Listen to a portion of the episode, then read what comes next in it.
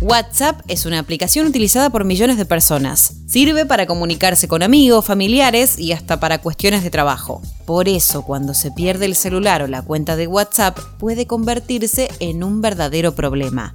Paso a paso, ¿qué conviene hacer en casos como este?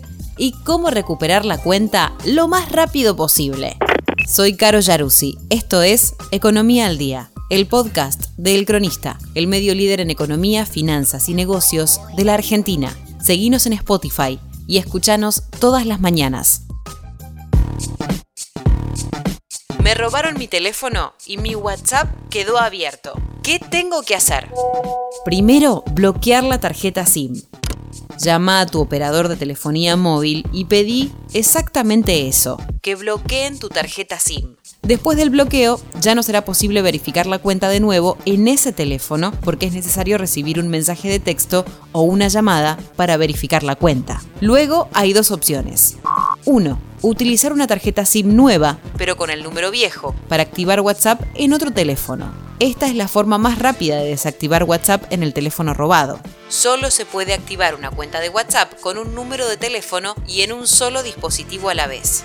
2 enviar un mail al correo support.whatsapp.com que tenga la frase teléfono robado extraviado. Por favor, desactiva mi cuenta. Y en el mail agregar los datos completos del número, incluyendo el prefijo más 54. Cabe destacar que, aunque la tarjeta SIM esté bloqueada y el servicio telefónico suspendido, WhatsApp podría utilizarse con una conexión Wi-Fi si no se contacta a la aplicación para que baje la cuenta.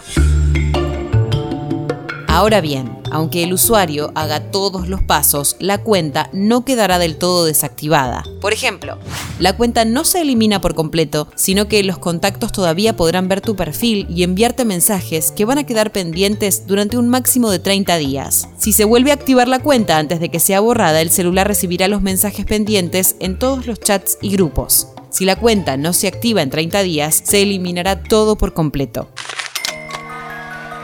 Esto fue Economía al Día, el podcast del Cronista.